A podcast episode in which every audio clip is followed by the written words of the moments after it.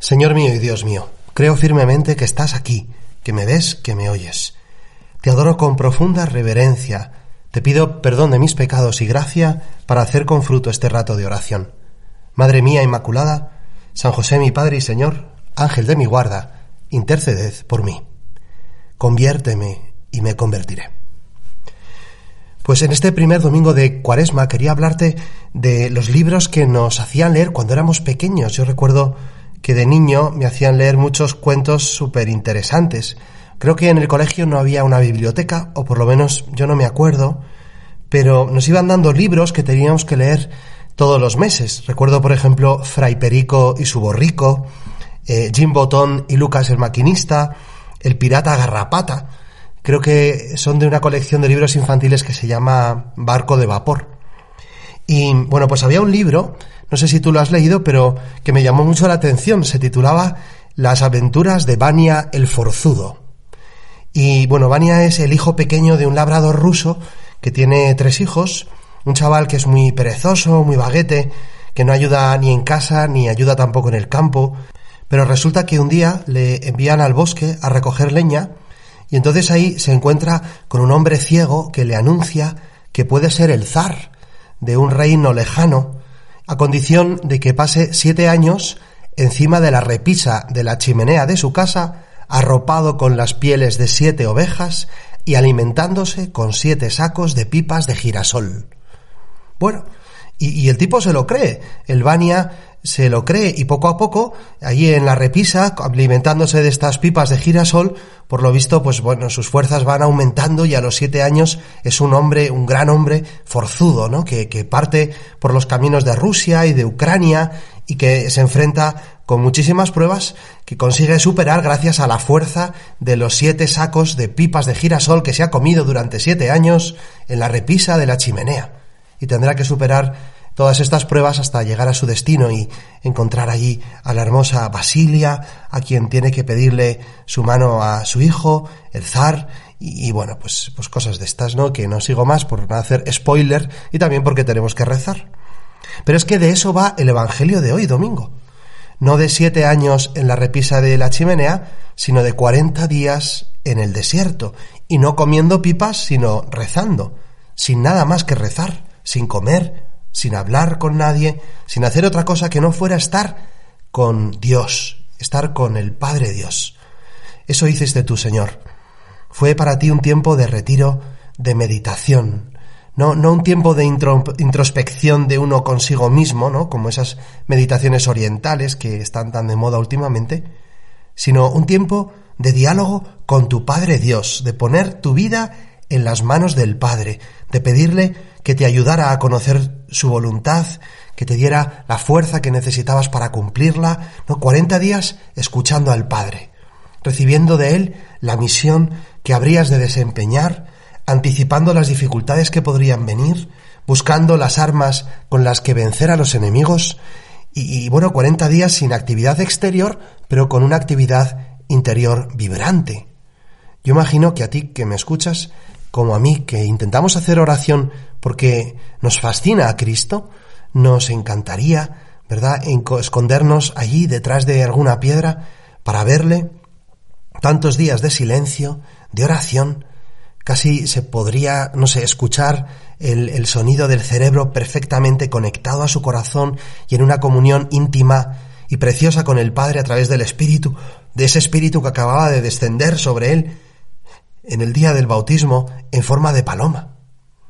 Tus ojos, Señor, moviéndose rápidamente, el ceño fruncido cuando tratas de comprender con tu inteligencia humana los planes de Dios y un amor creciente en tu corazón hacia los hombres, a los que habrías de salvar a lo largo de esos tres años de vida pública que te esperaban al terminar aquel retiro. Y luego, claro, Jesús dirá cosas como, todo lo que le he oído a mi Padre os lo he dado a conocer. Porque el Padre y yo somos uno, y porque yo he venido a traer fuego a la tierra y, ansío que ya esté ardiendo, ¿no? Es que Jesús eh, tenía un trato con Dios impresionante y buscaba esos momentos de, de intimidad para, por así decir, cargar pilas, ¿no? Así nos lo representa tantas veces el Evangelio al amanecer, en la montaña rezando, perdiéndose y escondiéndose un poquito de la gente porque necesitaba estar con Dios, necesitaba estar con su Padre hasta en los momentos de mayor dificultad ahí en el huerto de los olivos, en Getsemaní, en la noche del jueves santo, rezando al Padre, Padre mío, Padre mío. Pues certezas que se instalan en el corazón de Cristo, con fuerza, en esos cuarenta días en el desierto. Y poco a poco la debilidad física también se va notando, claro. 40 días sin comer, imagínate, ¿no? Algunos expertos dicen que el máximo que un ser humano puede estar sin comer son 60 días. Y en el desierto de Judea, con lo duro que es, con esos cambios tan bruscos de temperatura, con esa aridez, quizá eh, habría de reducir, habría que reducir el número de días, ¿no?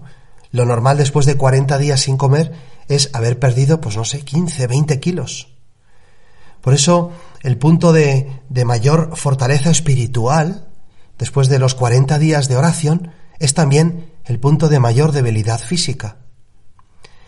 Y, por fin ya estás preparado tú, Señor, para la misión que el Padre te ha encargado, y sin embargo, como Vania el forzudo, tú también, Jesús, tendrás que superar las tentaciones, las pruebas, ¿no? las tres tentaciones que dicen San Mateo y San Marcos, o todas las tentaciones que dice San Lucas, como indicándonos que no hubo nada en lo que no fuera tentado nuestro Señor en aquel desierto. Y es curioso que, que este Evangelio, que narra lo que le sucedió a Jesús después de 40 días, nos lo presente este domingo cuando solo llevamos cuatro días de cuaresma. Parece como si la Iglesia nos estuviera diciendo, bueno, ¿qué? ¿Ya te has cansado de la cuaresma? ¿Ya sientes debilidad en tus propósitos de más oración, de esos sacrificios que querías hacer el miércoles de ceniza, de la limosna que ibas a dar a los demás, ya te has dejado vencer el primer viernes de cuaresma, que se te olvidó hacer la abstinencia, o ayer que con el lío del sábado, pues no, no pudiste rezar nada. A Jesús le, le costó 40 días sentir debilidad y, y a ti y a mí, que solo llevamos cuatro, y ya estamos un poco empezando como a flaquear. También es como si la Iglesia nos estuviera diciendo, nos estuviera como preparando, ¿no?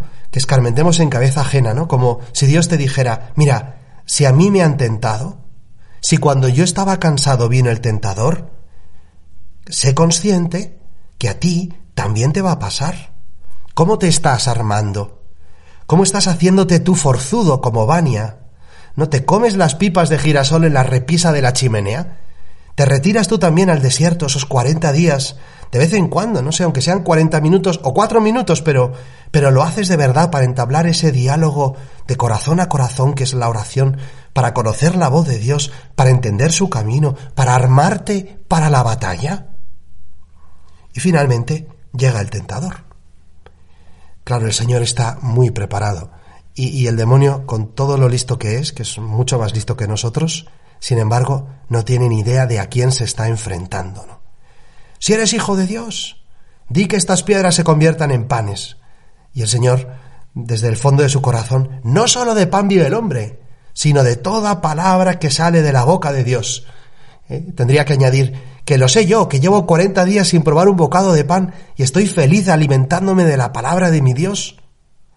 Si eres hijo de Dios, dice el tentador, tírate abajo para que todo el mundo te aplauda, para que los ángeles te sostengan y, la gente te aclame al ver cómo caes, eh, cómo, cómo, cómo aterrizas en los marazos de los ángeles. Y el Señor, no tentarás a Dios. Está escrito, me lo sé de memoria, en la escritura lo pone con claridad, me alimento de la palabra de Dios y ahí pone, no tentarás al Señor tu Dios. Y luego el tentador otra vez, ¿no? Pues, pues eh, arrodíllate delante de mí, te daré todas las riquezas. Y el Señor, que está escrito, solo a Dios adorarás, solo a Él darás culto. Qué bonito eh, cómo, cómo, el Señor está armado, ¿no? Está preparadísimo. Su oración, esos 40 días de oración, esa contemplación, esa meditación de la palabra de Dios ha sido su alimento, su fortaleza, ¿no? Y se ha armado, y cuando ha venido el tentador, sabía perfectamente qué armas blandir, cómo desembarazar los argumentos, cómo enseñar o cómo demostrar la mentira, la falsedad de la tentación, que es siempre una mentira, ¿no? San Francisco de Sales decía que la tentación es como un cofre maravilloso que cuando lo abres descubres que está lleno de basura. Decía él que la tentación es como esa llama como esa llama de la, de la vela a la que la mariposilla o la polilla se acerca curiosa, sintiendo el calorcito y el color fascinante hasta que se acerca demasiado y se quema, ¿no? Parece precioso, pero aquello luego no da nada, ¿no? Y, Cristo, con la fuerza de la oración, tú Señor, con la fuerza de esos 40 días, fuiste capaz de, de, de deshacerte, desembarazarte de, de esas trampas y de rebatir los argumentos del enemigo. Pues vamos a pedirle al Señor que estos 40 días, ya nos quedan solamente 36, sean tiempos de verdadera preparación espiritual, de intensidad espiritual, de oración, de tomar la palabra de Dios y, armarnos con ella para poder así vencer también nosotros como tú, Señor, las tentaciones, para poder salir con la fuerza de Bania el forzudo al mundo entero y cumplir así la misión que tú, Señor, has querido para nosotros. Te doy gracias, Dios mío, por los buenos propósitos, afectos e inspiraciones que me has comunicado en este rato de oración. Te pido ayuda para ponerlos por obra. Madre mía Inmaculada, San José, mi Padre y Señor, Ángel de mi guarda, interceded por mí.